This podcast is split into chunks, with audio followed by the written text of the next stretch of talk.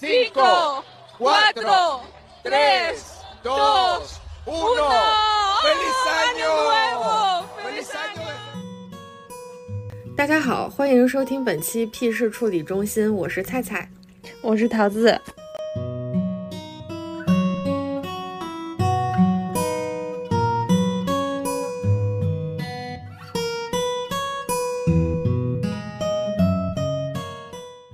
期是我们二零二四年的第一期，桃子。哎呀，刚才我在想这个开头的时候，还在想二零二三年的第一期，感慨万千。我们已经跨越到了二零二四年了。不是，我是我我我脑子里面想的是，我们今天是二零二三年的第一期。哦哦，就是我还没有憋过这个劲儿来。我也没有，说实话，我就是感觉这个时间过得特别的、特别的像做梦一样，特别的梦幻。是，第一个月总是要适应适应的，还忘不了前任。我的二零二三，我们上上个周二没有更新，我们停更了一期，是因为呃菜菜出差，然后这个时间就没有赶上。是的，也顺便我们就放一期假。对，再加上我们也没有特别完美成熟的话题了，所以我们决定给自己先放一个小小的年假，然后希望我们二零二四年能再接再厉，继续的周更。大家可以在我们本期找到我们的听友群，然后欢迎欢迎，踊跃拉朋友进来对你不听我们播客，你也可以进。是的，你现在进我们的群，你就是我们的种子粉丝了。当种子粉丝有什么好处呢？有什么好处呢？有什么好处呢？你不，你得进来你就知道了。这儿你进来你就知道了。哎，我们最近，我跟你说，我们我们俩可是哈尔滨的。你最近要是想去哈尔滨玩，你想去东北玩的话，你就可以在群里，你就是对我们进行大胆的拷问。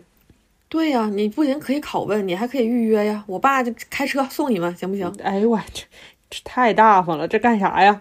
真是，搭上了点啥了，就是。真是这哈尔滨的热情，大家最近也是有所耳闻。这个我们下期讲具体的，反，正先进听友群。对对对，你先进群吧，大有好处。是的，是的，在那个详情页里面，大家看一下啊，有图，有二维码。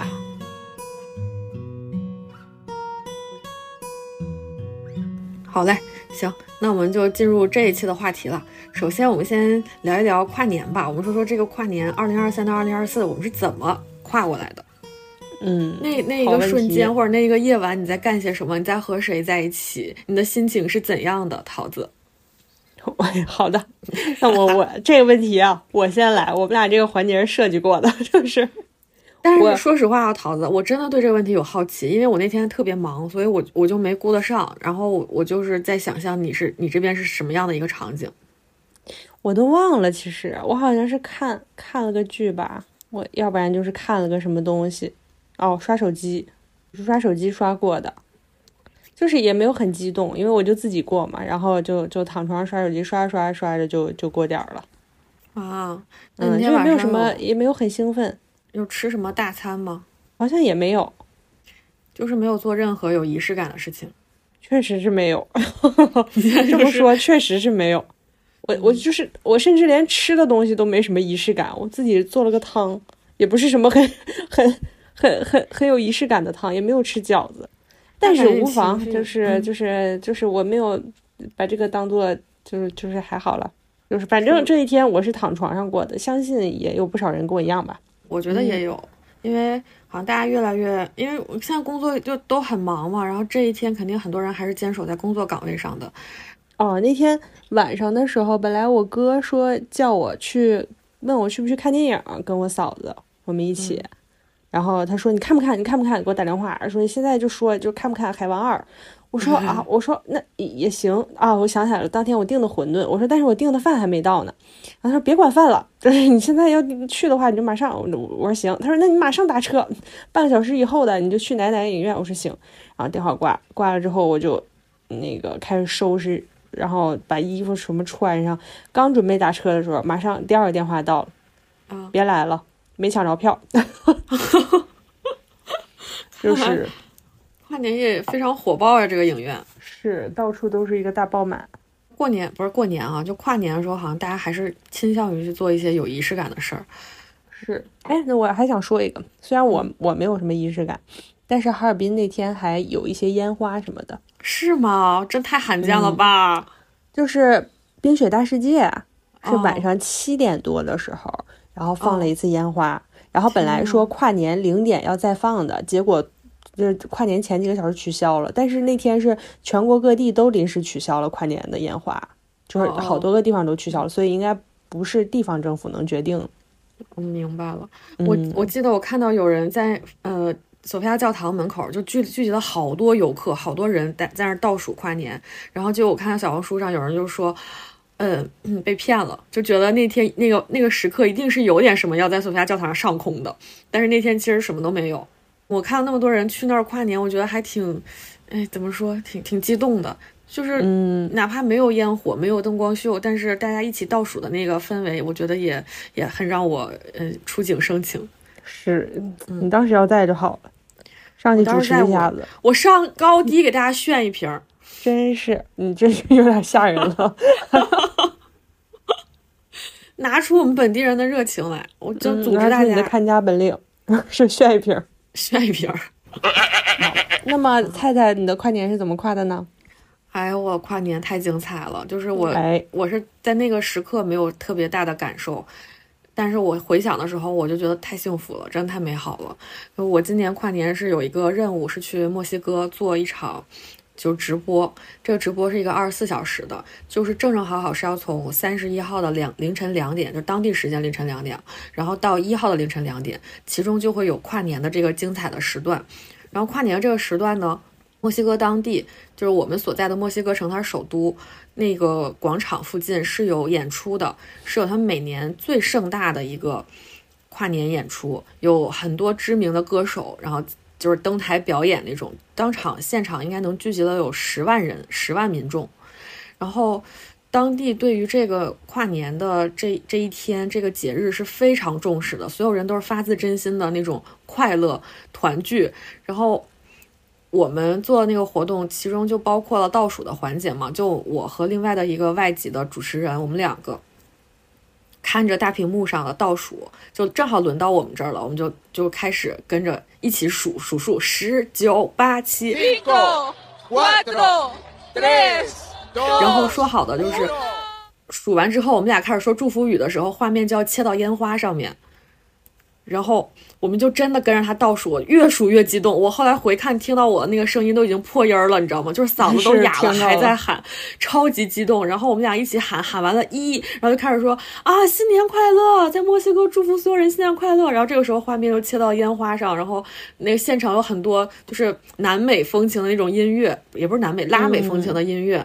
然后民众，我我们周围的所有人都在拥吻，你知道吗？我真的能看到大家就是很快乐在跳舞、拍照、拥吻、放烟花，然后互相祝贺。我当时一瞬间就是真的很很感动。哎，对于墨西哥，对于墨西哥人来说，是不是圣诞节跟跨年就是最大的节日？嗯，他对对对，其实是的。然后还有一个墨西哥当地最著名的节日，就亡灵节，就是我们那个啊，就是啊 Remember Me 的那个。对对，就是那个、哦对。然后我觉得他们国家的人真的是非常乐观，骨子里就带着那种快乐那种情绪在。因为亡灵节它拉美是一个国家。对对，就是它是一个纪念逝者的这样一个日子嘛，我们可能就会比较严肃、比较伤感的去对待，但是他们没有，他们会觉得这是所有我们逝去的家人回来跟我们团聚的一天，然后大家都要开开心心的，家里摆上花束，摆上好吃的，然后一起团聚。哎，我真的觉得这个国家很温暖。然后跨年的那个瞬间，我们不是其实在工作中嘛，就是过了十二点之后，马上就要接。呃，给全全世界的人民送祝福这样一个环节，就还是要在直播直播态。然后我和我同事，其实我们也不敢松懈，现场有很多技术人员，然后有我们的导播同事，然后有领导，然后也有我跟我一起主持的同事。我们那个，我相信所有人的那个神经还是紧绷着的，就是你没有不可能把真的松下一口气来享受啊，二零二四年到了这样一个瞬间。嗯，对于我来说，那一瞬间是感动，但是我精神还是紧张。然后我就跟我身边的主持人，我跟他说我说新年快乐，然后他也跟我说新年快乐，我们就拥抱了一下。然后我就看着离我比较远的一个我的同事，一个导播，然后我就用口型跟他说我说新年快乐，然后他也跟我摆了摆手。然后那个时候我们大概还有个十分钟的时间才能到下一场直播嘛，我就冲过去跑过去拥抱一个就我们当地的嗯当地的就是负责人同事，然后我去拥抱他的时候，他也跑来拥抱我，然后他跟我说，哎，我现在讲还是会情绪很激动。就是每每讲到这个话题的时候，我都情绪很激动。天呐！因为这个直播我们已经撑了，对，就是到十二点。这么粉丝啊，你快 清醒一点。就是已经撑了二十个小时了，真的是非常不容易了。然后他他说真棒，他说特别了不起。然后我那一瞬间就直接眼泪就出来了。哎呀，嗯，就是特别的感觉很窝心，很暖。然后后后面的情绪情节，大家就也能猜到了，就是拉美人民的欢乐，加上完了之后，下一步还能干什么呀？当然是接吻了。这是墨西哥民，那可就精彩了，咱就说，这是墨西哥的传统习俗，大家不懂了吧？不懂了吧？我们还得接力吻呢，谁吻你，你吻回去，再吻下一个人，吻一圈儿，打圈吻，就是打打打一圈儿得对。咱们年会是敬酒，他们年会是去打圈儿去。嗯，对。每所以每次年会之前都得先打疫苗。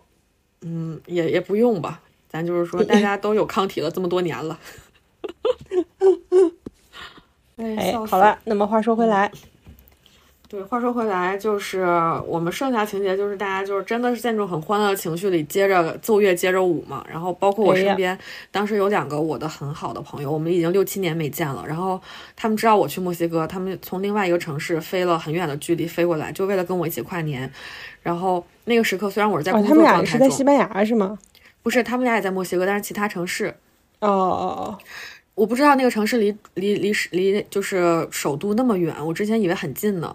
然后他们俩是下午五点钟才到的，到了之后就冲去我们那个现场嘛，然后陪我一起跨年，然后跨完年之后还跟我一起就是把这个工作结束了，然后因为那时候需要有人撑场面，然后他们就上去跳舞，就上去读诗，然后跟我们互相就送祝福，我真觉得特别温暖，特别好。是，尤其是菜菜是一个比较就是非常注重仪式感的一个人。就是各种节日，就就都会，就比如说圣诞节，可能就会摆一棵小圣诞树在自己的桌上。然后就是各种节日都很喜欢有节日气氛的人，所以在这个跨年的时候，嗯，有朋友特意过来跟他一起过的话，应该也是很开心的。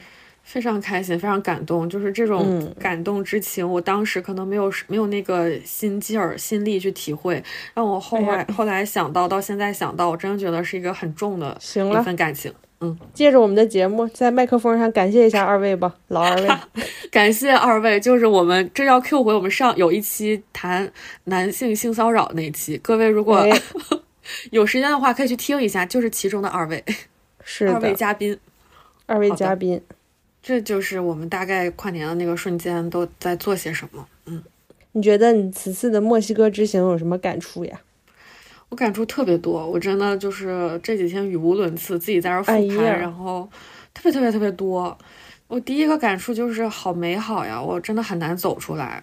我觉得这是让我有点困扰我。其实，为什么呢？就是你觉得它哪里比较美好，或甚至就是有点走不出来呢？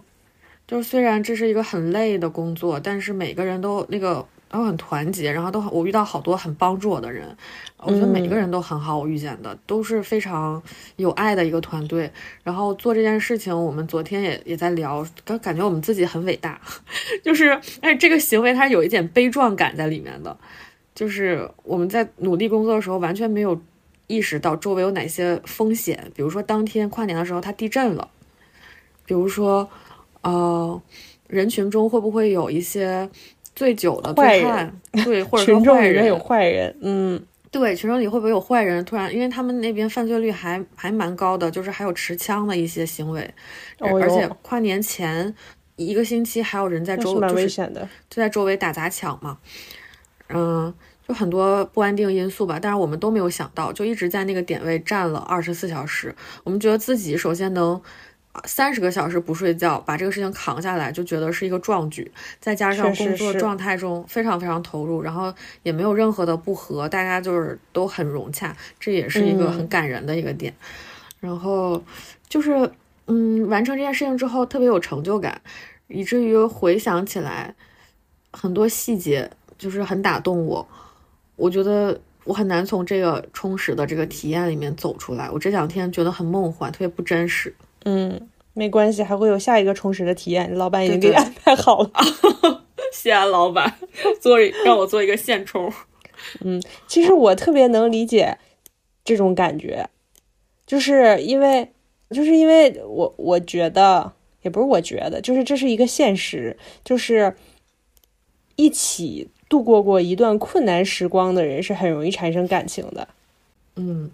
嗯，有所以说，我觉得这种时候就比较容易产生类似于战友这样的感情。之前跟我比较好的那两个同事也是这样的，就是我们在一起的时候，呃，经历过我们最开始特别困难的，就是做我们当时的那份工作特别困难的一个时期。然后当时大家也是都是每天到后半夜，然后就在这种时刻。就会你们彼此之间就产生了一种连接，其实可能也没有发生具体的什么事儿，但是你就会有点莫名其妙的信任他。对，是的，就是很相依为命、同甘共苦那种感觉。是的，因为我我想到也是，因为说一些细节，就是比如说当天我不是要站在那儿二十四个小时，可能做一些组织工作呀，去主持东西嘛，然后。中间有一段时间，因为墨西哥它是一个呃早晚温差现在非常大的一个地方，中午的时候，对它就是晚上你也穿棉袄，然后中午你穿短袖，但是我都穿了一身那种比较厚绒的那种旗袍，然后到了中午真的太阳特别热，而且那个时段是没有任何人来支援我们的，我就自己在那儿站着采访了大概四五个嘉宾，然后突然我就眼前一黑，我就真的觉得体力不支了。然后我就下来跟我跟我同事说，我说我不行了，我觉得我撑不住了。然后我同事其实他也非常非常忙，他当时手头有好多工作，就是四个手机同时在手里，然后三个耳机戴在脑袋上，你知道那种状态吧？那帮不了我什么，就只能给我递一瓶水，然后说你快把另一个主持人叫回来，说你自己休息一会儿。然后我本来是想接着往上冲上去，然后再再待一会儿的。然后这个时候来了我们其他支援我们的同事，然后那个同事看见我，他就直接说：“他说你知道吗？他说我在小的手机屏幕里看见你状态是可以的，非常好。但是我现在肉眼看见，我觉得你非常疲惫。他说我觉得你真的体力有点到透支了，你这样不行，你再你再这样上去的话，你肯定会晕倒的。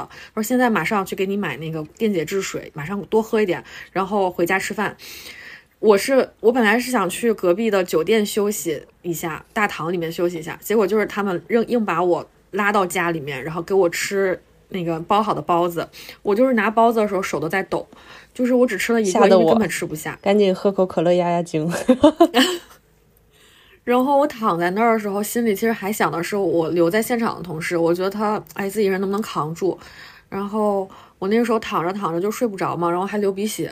后来我就起来准备穿衣服走，我就觉得我躺了那个大概半个小时吧，我的呼吸已经从非常急促、非常 用力的那种喘气变得平和了很多了。我觉得我体力真的就调整好了，就真的多亏那两个小时，不然我是撑不到二零二四年的。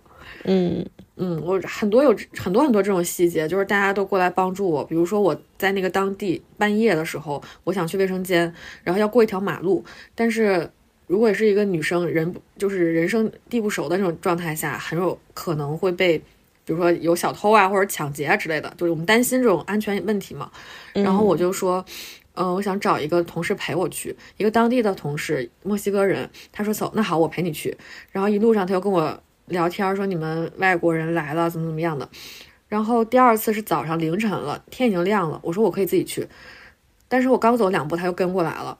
他说：“我是不能让你自己去的，虽然你说你可以，因为我有我家里有两个妹妹。他说我知道，就是自己一个人在外面做事情是什么感受，所以他说我是绝对不不会放心的。我当时觉得好暖呀，就真的是萍水相逢、素昧平生的一个人。是是是，他真的是传说中的良言一句三冬暖。尤其是你你在异国他乡，我觉得感受到这种温暖是特别珍贵的。是，还是节庆时期，对，是的。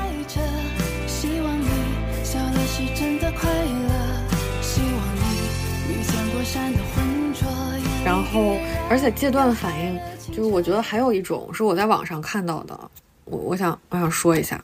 嗯，就是经历过很多美好的事情，然后你会产生了很多多巴胺，然后你成瘾了，嗯，突然。就是这个事情结束了，比如说旅行美好旅行结束了，然后异地异地恋的情侣在见面之后要分开了。看完演唱会之后，那个灯亮梦醒的那一刻，还有一部电影或者你追的一个电视剧大结局之后，有一种怅然若失的感觉，这种感觉都都会被称为就是戒断反应。哦，看电影什么的也算是吗？对对对对，所以我说我就觉得好像很多美好的体验之后也会有这种情绪。嗯。你这样说好像是的，其他的感觉我不太能说清楚，但是看电视剧、看电影的感觉，我觉得我能说清楚一点。就是我比如说有一个特别喜欢的剧，我可能就想一直一口气给它都看完。就是我我很讨厌等更新，我就喜欢一口气把它看完。然后看完了之后，如果这个东西突然结局了，我把它看完了，我就会有一种就是突然从那个情境抽离出来的感觉。因为我在看的时候，感觉我就是这个里面的一份子。就比如说，我看了一段特别好的爱情戏，我就会觉得啊，我也被我也被甜到了。然后或者我我看了一个特别好的家庭剧，我就觉得我也是他们这个家的一份子。但是如果这个戏突然结束了，我就感觉啊，我我突然从这个这个里面出来了，我又回到了真实世界，就是我无聊、痛苦、空虚的真实世界，就是这样。我觉得还有演唱会，我们看完五月天演唱会之后，就是那一个星期都在重复听五月天的歌，然后我还会看我自己当时录的那些视频，嗯，我觉得太美好了，我不想走出来，就是这种感觉。对对对，就会有那种主观上你也不想走出来的感觉。我上次去拍摄，就是宁波那次拍摄，我就觉得最后的感觉关系非常好嘛，然后包括我对。很多参与参与拍摄的同事都有一种光环在，嗯，然后我觉得我现在才逐渐开始走出来，然后又陷入了另一段关系里，对，又陷入了另一段关系里。我现在就是每天还是会想和和跟我在墨西哥并肩作战的这些同事们说话，然后我真的很想念大家。然后我收到反馈也是，他们都很想念我们，嗯，然后嗯，然后会会不停的回看之前的照片，然后大家也会。接着发这几天之前发现手机里之前没有没有给共享过的照照片啊、视频啊什么的，我觉得这个阶段反应真的，哎，好难哦。嗯，哎，那我觉得既然它是一种多巴胺分泌的话，那我觉得也是有办法解决的。是，嗯，就可能找一些代餐就好了，比如说吃一些甜食，或者你自己选一个喜欢的剧看，找一些这个东西把它替代掉。可能就会更快的走出来一点。就比如说我们之前看五月天演唱会，首先主观不想走出来，我们为了不想走出来，就会一直听他们的歌，看各种现场，就是想延续这个多巴胺还在的这个体验。那如果我想把这个体验断掉，如果不想再那么上头了的话，那我就停止看他们的东西就好了。好难，真的好难哦！我现在就觉得去，你哪怕去运动一下，跑跑步，就是促进你自己分泌一些多巴胺，或者是在跟新的朋友、其他朋友一起聚聚会。忙碌一下，我觉得都挺好的。但我这几天正好赶上在回国倒时差，我就没有任何人 能够把我从这个从这个情绪里救出来。嗯，你哪天上班啊？我周日，周日就会冲到另一个 新的陷阱里哦。但是这一段经历对我来说仍然是记忆里面，我觉得可能这一辈子都觉得很很印象深刻的一份体验。下一个想聊的问题，就是因为去墨西哥是一个很突然的决定，工作上一个临时的安排。然后距离我上一次国际旅行，上一次国际旅行其实是去泰国，但是那个那个不算长途嘛。距上一次去欧洲长途旅行已经六七年的时间了，所以想聊一聊同时这种长途国际旅行之后的感受。哎，我先有一个感受。嗯，我首先我没有国际长途旅行过，然后，但是我我有一个被迫知道的一个感受，就是菜菜在飞机上给我发信息了，他说他买了半个小时的网，我就很震撼。哎，是我偷着买了，没有共享给我的同事。哎，那么现在在经历过这些东西之后，如果你下次你再跟你的同事出差，你会把偷偷买的网共享给他吗？我会说咱俩一起买一个整整 整套旅行的网行不行？我想知道半个小时多少钱呀？老贵了，那半个小时花了我六欧元，六欧是就大概五十块钱吧。哦，那确实好贵哦。然后它是这样的，六欧是呃半个小时，然后可能比如说十欧就一三趟个小时，哦，然后十八欧就一趟旅程。嗯那你怎么想都是买全程最划算。是，但是还有一个问题就是，你长途旅行的时候，你不你不想让自己一直看着手机看屏幕上网哎，你就嗯，确实是，你也想休息一下。对可能大部分时间都在睡觉吧。对对，我是大部分时间会睡觉，是，然后我我同事他是会看电影那种，嗯，或者听音乐，然后加上我们那个长途旅行中，如果你遇到了爱哭闹的小朋友、小 baby，我们真的很理解，他就是难受，他自己太小了，他就才几个月，都一岁左右，他就是难受，他起降的时候肯定受那个气压的影响，他自己非常难过，所以他只能。对，他就只能哭闹嘛。但是对我们的睡眠质量影响真的太大了，环绕立体声了。我我现在一般坐高铁和飞机的时候，尤其是飞机的时候，我就会开降噪，嗯嗯，就是把我的耳机打开降噪，对，非常管用。但是有的时候空姐她不让你戴耳机，无线耳机，然后所以我就会把头发散下来盖住我的耳机，这样她就不会发现了。还有想讲讲，就是我们在墨西哥经历的一些有意思的事儿吧。有一个我比较好奇的，就是之前菜菜跟我说，菜菜昨天跟我说，说墨西哥的治安就是还挺令人感到担心的，哦，我真的很担忧。讲讲吧。是这样的，就是说到治安问题，因为我没有长期在那儿生活过，我只去了呃三天吧，算是比较短暂的一个时间，然后我就只能嗯说几个我看到的点。整体上，我们觉得治安是可以的，因为我们就只是在墨西哥城首都的市中心的那个范围内活动嘛。然后我和我的小伙伴，我同事，我们下了飞机去到宾馆入住之后往外走，我们两个就我们两个哦，开始走路的时候，我们就觉得哇，好棒哦，这城市好现代化哟。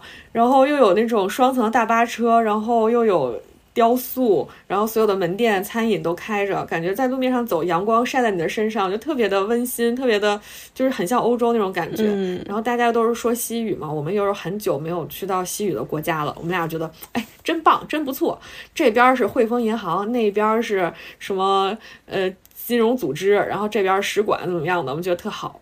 然后呢，这个放松的状态，直到我们见到了当地跟我们联联系的同事之后，听了他们的故事，我们俩就再也没有这样走过路。一整个大惊失色。一整个大惊失色了，真的。我同事是一个男生，然后我们俩每次出门，后来都是互相搀扶着，你知道吗？就是哦哟拉着紧紧的那种，然后左顾右盼这样走，就是反倒你们俩挺像小偷，我看。巨吓人。我们之前还把所有的身上的现金可能都放在一个身上的斜挎包里，后来呀，再也没有这样做过了，就 属于是是一些大胆恨不得藏在内裤里。真的是，对。然后事情是这样的，是因为我们在当地的同事给我们看了一个视频，是他当时就在自己附近家门口的一个餐馆附近走路的时候，然后被持枪抢劫的一个事情，我的天呐，就是大街上的录像、监控录像嗯拍下来的，马路上的监控，就是有，对对对，就是有一个摩托，他在一个街口，可能是做掩护吧，然后另外一个人从另一个方向，他右边走过来，直接拿着枪对着他，什么都没说，他也非常的机机警，什么都没说，马上把书包举手投降，把书包卸下来，然后那个人拿着书包就走了。然后他说他的书包里当时是有很贵重的一些器械之类的，哎就呃那我很好奇，嗯墨西哥是可以合法持械的吗？当然是不合法了，哦但是但是他们就本身治安就不是太好，就是比较乱。对嗯可能是你管理不不过来吧，然后再加上临近就是移民很多，然后临近美国，可能美国是合法持械的，所以他们可能有渠道能在那儿购买到。嗯嗯，啊，对，而且美剧里面一般都是墨西哥大毒枭什么的。对，墨西哥毒枭也是很有名的。的确，你一说，我突然想到了，感觉墨西哥这个国家不知道为什么在脑中就和毒枭联系在一起了。绝命毒师，什么毒枭、蛇头，然后黑帮，然后非法移民，很多，嗯、在我们国家可能未曾听说过的就是在我们国家听起来都是比较奇幻的一些事儿，感觉不会在生活中出现的事儿，可能在那边都一些概念吧，嗯都存在。是，可能在那边都是需要你要留心提防着的。然后我们自从看了那个视频之后，再也没有敢大摇大摆的走过路。哎呦我，们俩出门真的是相当谨慎了，咱就是说，一整个小心路。对，然后当地的同事陪我们一起去吃饭的时候，他们也是这样说：“姑娘，说你走中间。”然后呢，这么夸张？吗？真的，前面是一个男生，那个男生是在那儿生活十多年了，然后他穿了一个很很普通的帽衫儿，把帽子戴在头上，然后这样走过 U 盘，两手插兜里，然后突然回头跟我说：“说刚才过去那人是坏人。”我说：“你怎么知道？”他说：“因为他跟着几个白白种人，然后在路上走嘛，说一看就是想跟他们抢他们或者偷什么的。说倒不是多坏啊，说不一定持枪那种，可能就是想过年了，然后捞一笔钱。这这个人这个人让我想起你妈了，就是对我也是，我说我当时想，你怎么像我妈一样便衣啊，满大街能看见坏人。但我相信他，我觉得他凭他这么多年的经验，肯定是，肯定是，就是我们是分辨不出来的嘛。嗯然后我们走的时候队形，就是因为我有三个男的同事，前面一个男同事负责看路，然后左边一个跟我一起走，然后后面还有一个就是拦截后面的情况。嗯。那我想问一个问题啊，就是你你在墨西哥的朋友也觉得墨西哥治安就是是比较令人担心的吗？对，这个就是另一方面我想说的，嗯他们并没有这么认为。我在墨西哥朋友有两个男生，他们不觉得治安到这种程度，因为他们在这儿生活了可能半年或者一个月、几个月，都没有遇到这样的问题。然后我包括在大街上也看到一些女生，甚至是呃华人面孔的女性，嗯，就是一边打手机，然后一边走路，或者一边在咖啡厅那个打电脑打字，然后也没有发生什么哈。但是，嗯，也的确有同事会提醒我们说，你走路的时候不要看手机，因为这样你的手机会很容易被抢走。可能岁数大的人就是容易比较更比咱们更警惕一些。对对对，是的，尤其是像我们这种刚到那儿的人，看起来就非常的显眼，非常扎眼。嗯你穿着呀，还有你的神态呀，都非常像一个新来的游客那种，就很容易吸引到这样的坏人的注意。是我明白，可能还有一个点，就是你们毕嗯竟是、就是国内的公司外派出来的，嗯，所以他们也会很谨慎。万一你们受点伤，那他们肯定也没法推卸责任。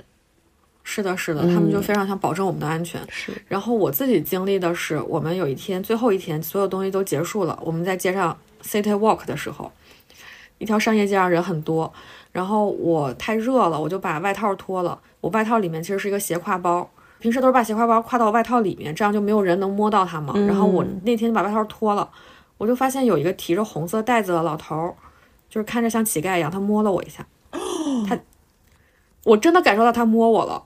但是他肯定是为了把我的兜里的东西顺走，但是没想到我那兜里是其实没什么，就一个充电宝，他肯定看着是像手机。绝命老头。对，然后这个不不只是我自己感受到了，然后我、嗯，我同事也看到了，我同事就赶紧过来，站到我右边把我挡住了。说到这里，说到这里，我又想说了，我感觉各地的商业街好像都是商业步行街，都是一个非常容易被偷东西的地方。现在随着那个互联网支付的普及，就是手机支付的普及，就没有那么夸张了。因为现在偷手机，嗯，哎，就是好像偷手机的人也没有那么多了。但是以前在钱包啊，就大家还用钱包、用现金支付的那个年代，我记得我上大学的时候，当时认识了一个小姐姐，她跟我说，她的每一个手机都是在中央大街丢的。我也在中央大街丢过手机。他说，我当时同事给我们给我提供的信息就是说，就是墨西哥这个国家的人口失踪率，政府已经证实过的失踪失踪的人数是非常多的。我找不到他们当时跟我说的那个数据了，我现在找到的是《环球时报》综合报道说，据美国有线电视新闻网在2022年的一篇报道里说到过，自1964年以来，该国正式登记的失踪人口超过了十万人。然而，嗯，这仅在过去的两年，也就是说，二零二一到二零二二年期间，这个数字增加了两万多人，也就增加百分之二十。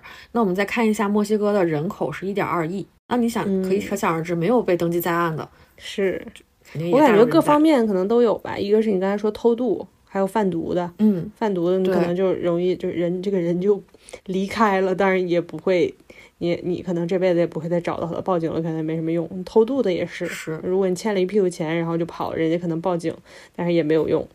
然后还有就是是真的是治安问题，然后还有一个想说的是，就是说，呃，在我同事提供的一个情况，就是在他们了解到，在墨西哥，如果你持枪 biu 人，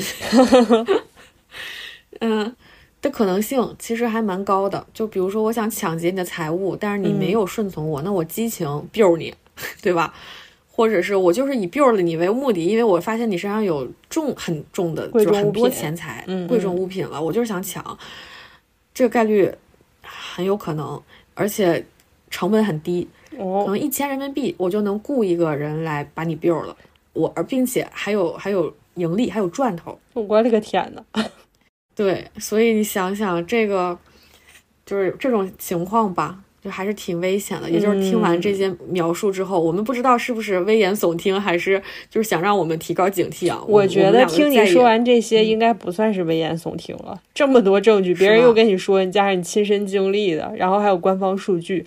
如果想去这个国家，反正你肯定是最好还是看好自己的财务，看好自己，不要太扎眼。然后就是我就觉得，但是我我在日常生活中也看到了很多，大部分的民众都是正常生活的，只不过他们会稍微注意一点，比如说在喝咖啡的时候会把包放在自己的胸前，不会随意放到贵重物品，不会随意放到就是自己目光或者手不能够到的位置。我觉得这种还是正常的。嗯然后通过这一次的出差，就非常高强度密集的工作，我真的想夸一夸我的同事们。我觉得我看到了每个人身上的很多就是闪光点，就每个人都嗯让我特别佩服。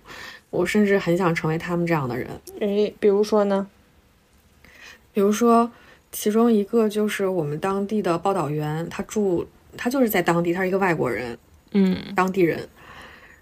然后我看到他做的很多纪录片，真的是在拿命去做这个事情。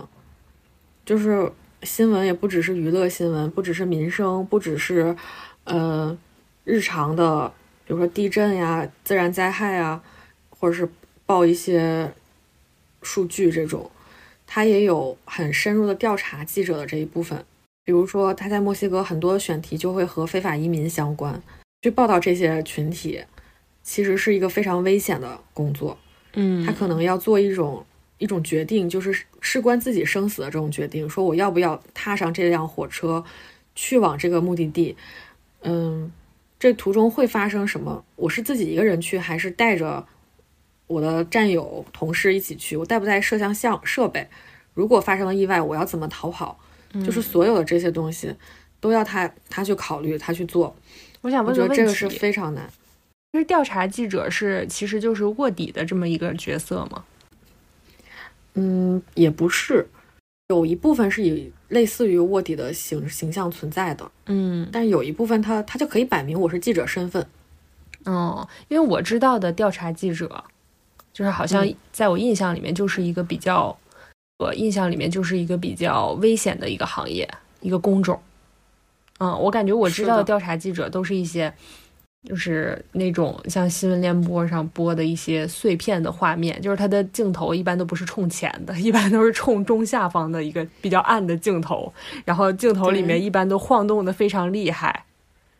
隐藏摄像机、黄赌毒什么的，对的，然后感觉就是当调查记者非常容易被人家打一顿，或者甚至容易被被直接就赶尽杀绝这样。是是有这种风险在，嗯。而且你还要为了得到，呃，当就是得到这些当事人给你提供的信息，获得他们的信任吧，你要有很多的攀谈的伎俩，嗯。我觉得这也很难，这也是一个非常难的一点。你要打入他们的内部，让他们对你产生信任，然后跟你讲述他们的故事。我感觉有的人就是有这个天赋，就是他可以跟谁都能聊得上，是的，我真特别羡慕有这种能力的人。是有这种能力，确实是感觉到哪儿跟都都能跟人马上熟络起来。就是人家可能不一定说有能有多么的信任你，但是你能让嗯人家舒服，对对，我觉得这嗯然后多少能跟你聊两句，可能就你都能得到一点有效的线索。然后我就就是听到同事们跟我讲说，我的这位这位呃记者同事，他去做这个非法移民的相关的报道的时候，他需要踏上一辆这个火车，然后当时他自己就是因为他也有家家人有孩子嘛，他知道这一趟会非常的危险，然后他也没有带摄像的设备，没有带其他其他同伴一起去了，他就在那个角落里。自己在想，我上车还是不上车，上还是不上？最后，他还是为了完成这个工作，嗯，做出好的报道，或者也可以说获得用用好的报道来换得更多的经济实力、更多的钱，嗯，就是踏上了这个火车吧。我我我有看到一些他当时拍摄的那些画面什么的，我觉得真的很敬佩他，就这种勇气和责任感，就整个这个故事很燃。会让我也想成为这样的人，嗯嗯，那故事就是说，他要踏上这个从墨西哥边境去到美国的这样一辆非法移民的火车，然后这个车是，呃，每个当时他就是假装成非法移民是吗？他也要去对对对，他是假装是的，是的，然后他只带了一个手机和一个充电宝，然后他就把他的手机藏到了内衣内裤里面，然后。在火车上，他也不可能说完完全全去展示说，我是一个记者，我想来采访你。当然不是，他肯定要通过攀谈，嗯，啊，跟别人聊天儿这样。然后，那他就要伪装他的口音，他就要伪装他的目的。然后，可能他要走自己要走到那种火车的缝隙里面有掩体的部分，比如说有呃铁架子什么的，别人看不到的地方，然后记录一下，就做一个自己的那种出镜嘛。然后口述一下，说我刚刚发生了什么什么事情，我们现在是在哪里，你要去哪儿？嗯，就是说他除了偷拍之外，他还要找机会自己在这里面单独再录一段。那这个我觉得太危险了。是的，是的，我看到他录的那个画面的时候，他旁边就有两条，就是两条腿，就是其他其他的移民，就是就在附近。但是可能看不到他本人，嗯，因为那个火车开过去的风声和就是车轨的声音是非常大的，就是所以他录的这个画面里噪音也很大。如果他完成了这个工作，那这个材料就是没有问题嘛？你可以最后编成的新闻的报道的片子。但如果他在这个旅途中被发现了，或者是呃不幸遇难了，那就什么都没有了。那这个人心理素质也太好了。对，我觉得他心理素质也很好。然后在这趟旅途中，据说有一个故事很精彩，就是他们的火车到一个一处沙漠上，然后停下来了。然后说停下来的时候，所有的移民就是大家都在喊说快跑，因为前面有一辆面包车就把火车拦截住了。嗯，说这辆面包车上是当地黑帮的人，然后他们会嗯绑架这些移民，或者是选择射杀。但如果你在沙漠里跑的话，你四散开，很有可能就被扫射到，那你就是死。让我想起了那个那韩剧，哒哒哒哒，鱿鱼游戏。哦，让我想起鱿鱼游戏的那关，被发现了就扫射。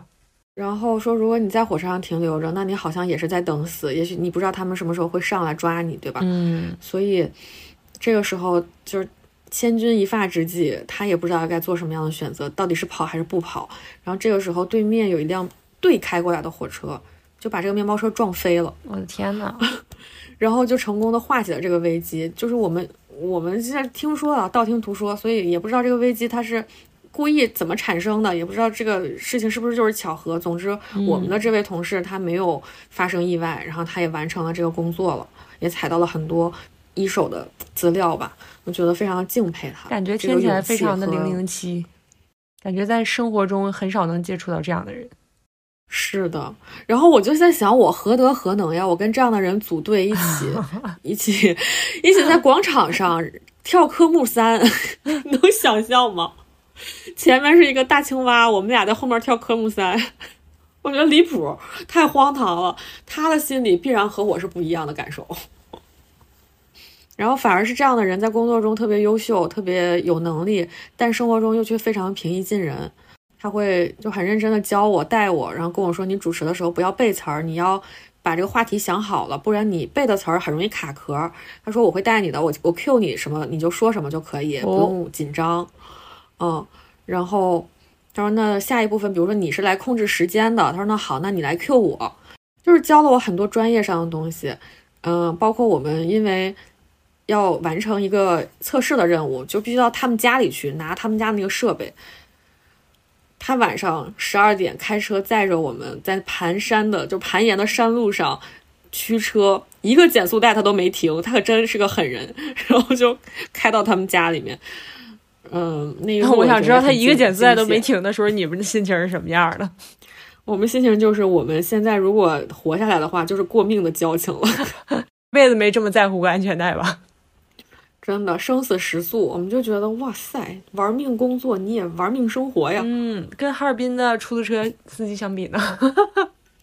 公交车司机相比还有，他没有那么能聊，他没有那么能聊天儿，他就是猛开。然后那个路，我我真的有一个岔路，你知道吗？他开错了，然后他又拐回来了，就是右边是一条正常的公路，左边就是一个大土道，你都不知道他去哪儿，一大斜坡。他开到斜坡上了，半夜十一点、十二点，大黑天的，然后他又绕回来了。我想说，这个地方他是没有交通规则吗？然后我还问他，我说：“哎，这条路挺野的哈。”就是，他说：“啊，习惯就好，这边的路都是这样的。”然后他他我们到他家之后，他给我们就是特别可爱，铺床单，然后给我们两块巧克力。他说，一般住酒店的话，都会给你一些零食。嗯，你就是觉得他这个人生活中又非常的可爱，非常热爱生活，热爱自己的孩子，还挺逗的。然后工作起来呢，又特别的严肃认真，是个能屈能伸的人。桃子在工作中有遇到什么让你很想成为的那种人吗？好像没有。哎，有没有什么你千万也不想成为的那种人？那可太多了，就是。我我有过那种，我在工作上会阶段性的遇到，我觉得啊这个人好厉害，但是很快就会祛魅，就是你很快就发现是当时自己太盲目了，是当时自己的视野太窄了，就是。那职场中，我我刚才提到有一些，比如说有很敬业、很有专业素养，嗯嗯，很认真这种素质，就是让我觉得很好嘛。那有哪些素质可能我们觉得不太好的呢？比如说。PUA，哎，PUA 可真是这说 PUA 我可太懂了，画饼，领导给你画饼，这都属于我我比较熟的领域，我就属于被画被批的那种。还有那种勾心斗角，哎呀，勾心斗角，我感觉我们公司倒还好吧，就是可能是因为我们的那个部门跟别的部门也没有什么竞争，但是一些小的勾心斗角这就不说了，我感觉哪儿都有。其实哪儿都一样，嗯，我觉得就是只不过看这个人他跟你的立场有没有冲突吧，嗯，就是如果这个人立场跟你没有冲突的话，那当然你们可以和蔼可亲一辈子。但是如果但凡你们立场遇到冲突的话，那你，就是你永远都不知道这个人可以跟你勾心斗角成什么样。真的是，就是哎，现在的职场生活真好难呀。一方面我们又期待有那种。很纯粹、很英雄的人出现，但另一方面，我们又很难避免就生活在一个鱼龙混杂、就是很水很深的这样一个情况里。嗯，因为我觉得可能是现在我们的工作都，就我们，我感觉我们现在工作的环境，包括我们现在的工作，太多的都是那种那本书叫什么来着？狗屁工作。对，我觉得我们现在太多工作都是狗屁工作了。然后如果说每个工作都是需要你这个个人。具备很强的硬实力，啊，然后没有人可以替代你的话，那我觉得勾心斗角相对肯定会少一些，就不能说完全没有，嗯，肯定相对会少一些，因为他就算 心眼斗得过你，那他活儿干不过你又有什么用呢？他没法替代你，对吗？嗯，但是现在有太多工作都是那种，可能他需要的软实力比较多，或者这个这个工作我今天我看你干我不会，但是我我你让我在你这个岗位上待一个月，我也马上就学会了。就是你这个，嗯，你这个岗位并不是一个必不可少的岗位，不是说离了你地球就不转了这么一个岗位，这样就会就会很容易斗起来。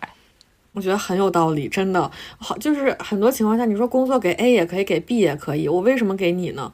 可能就是我跟你私人关系好，或者是，嗯，你态度好，是是，但是但是你可能实力不如别人啊，但是你态度好，我就是想给你，嗯，或者你跟我关系你要的钱少，对。对，然后。我还想说一个问题，就是我之前不是一直觉得工作中是不能有朋友的吗？同事里是不可以有朋友的。哎，那你觉得呢？就是工作中有哪些不好的？不好的，不好的就是我觉得有一个是，嗯，我觉得有一个是互相推卸责任，就没有责任感嘛。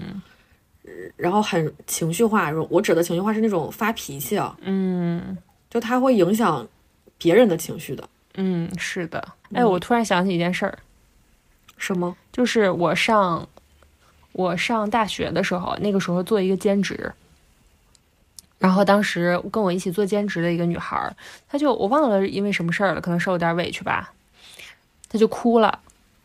然后当时我们的那个主管就跟她聊嘛，然后就就跟她说了一会儿，然后但是我们那个主管跟她聊完了之后，也丝毫就是很冷静的跟她聊，甚至没有露出一点同情的同情的表情。嗯然后我当时就觉得哇，这个人怎么这么冷酷啊？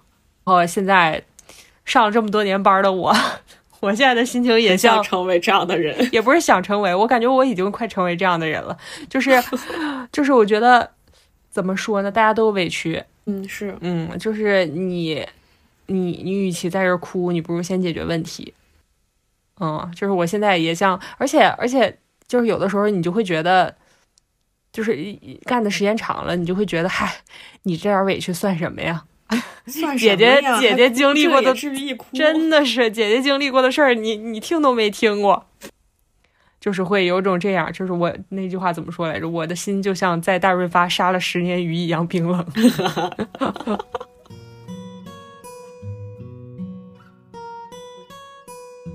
嗯，然后我还想夸一下我同事，就是我觉得有一个素质非常非常重要，在工作中就是有耐心和情绪稳定。嗯那我是一个没什么耐心的人，我在工作中已经用了我最大的耐心了。我同事当天就是我们工作中他处理的那些事情，你想吧，手里拿着三个手机，耳朵上戴着三个耳机，又又说中文又说西语，然后又和在北京的家里的人对接，又和在现场人对接，要在转播车里看画面，要跑出来给我打手势，就是他的工作就像是一只手给花生米剥皮儿，一只手再把头发丝儿拍，就是劈成好几瓣儿，然后之后又要把这个头发丝儿绑在这个剥了皮儿的花生米上，打出一个完美的蝴蝶结。我就觉得太累了这个工作，但是他完全没有抱怨，而且他就是来活了，就一点一点在做，就没有觉得烦，就一点点推进就好了，什么都也没有表现出任何情绪。然后没有没有，就是他有一点情绪吧，但是他完全那个情绪就就是完完全不会影响到我，而且我我知道他顶着很大的压力，他听着耳机里面的可能是领导比较着急的那种敦促的声音，或者各方面的声音，他需要把这些信息整合给我的时候，都是有条不紊的跟我说的，说哎你要你下面要应该怎么做。从来不会说你刚才怎么那样啊，就是一句抱怨都没有，完全就是说好，我们下面要怎么怎么做。嗯，嗯所以给我的共识会给我很很很大的安全感，很舒服，很很有安全感，很有信任感。所以我觉得这个这个有耐心，然后呃情绪稳定特别重要。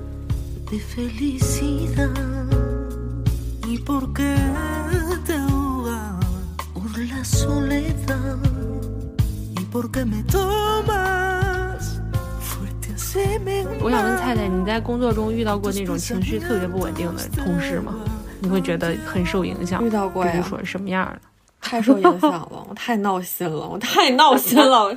想想我好像就是这样，不是不是，就比如就比如说发生了一个什么事儿，你们突发了一个事儿，然后你俩做错了，他马上就就怪你，就说，哎，你刚才怎么这样？就是就是你为什么这样做呀？凭什么呀？明明是我们俩做错，你干嘛把锅推我身上？嗯而且还会说的特别大声，让所有人都听见。对，什么鬼？然后要么就是说，哎，你再也不要这样，哎，别别，哎，快，哎，就好像天塌了一样，你知道吗？就是他把这个事儿描述的明明是你现在好深呼吸三秒钟，你就能找到解决方案的，然后你非要在这种这三秒里面，就是把这个问题放油锅里炸、那种，我就就是很闹心。然后还有就是他会有的那种一直在复盘，一直在内耗，你知道吗？这事儿已经过去了，做错了就是做错了。但是晚上不停给你发信息说，哎，我今天怎么干这种事儿呢？我哎，领导会不会就是再也不信任我了呀？哎，我今天是不是做错了呀？这不是哎呀，一直给我发信息，这就是菜菜，就是是一个不，就是一般情况下不会在工作中交朋友的人。但我觉得我今年有些改观，我在试着，因为我真的看到他们身上很多闪光点，我觉得好像我可以试着打开一点我的自己的这个内心，对对然后狠狠对是的被创，对不起。我也很害怕，我觉得我现在马上就要被创了，真的，我我现在就差一记耳光，没有没有，开玩笑，我们拭目以待也是会。可以交到朋友的。我想说，我也碰到过这种，哇，真的是，就是他一个人工作上遇到状况了，会让方圆十里的人都知道。就是我我遇到过那种，就是他只要遇上事儿了，旁边的人这一天就听他叹气，哇，你就感觉就是 就是我这一天可能本来心情也没有那么差，有的时候本来心情挺好的，你这一叹气啊，就是你他不是叹一两口，有的人是叹一天。哎呦我的天！你就感觉这个事儿真的有这么夸张吗？就是比如说哪个同事惹到他了，或者哪个客户惹到他了，或者是什么什么事儿，就类似于这种事儿，他可能就一直在叹气或者骂这个人，那真的非常恐怖！你一天的好心情都被这个毁了，或者有有的时候你的心情本来已经够差了，旁边的人还在一直这样叨叨叨叨叨，散发强烈的输出这种很高能量的负能量。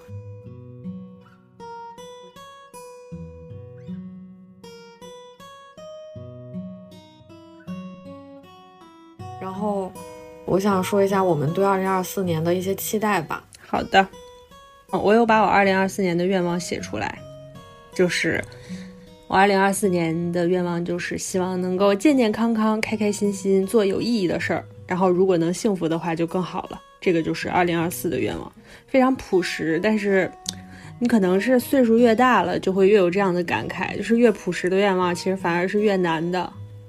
太好了，哥哥，真好！希望你能健健康康、开开心心，做有意义的事情。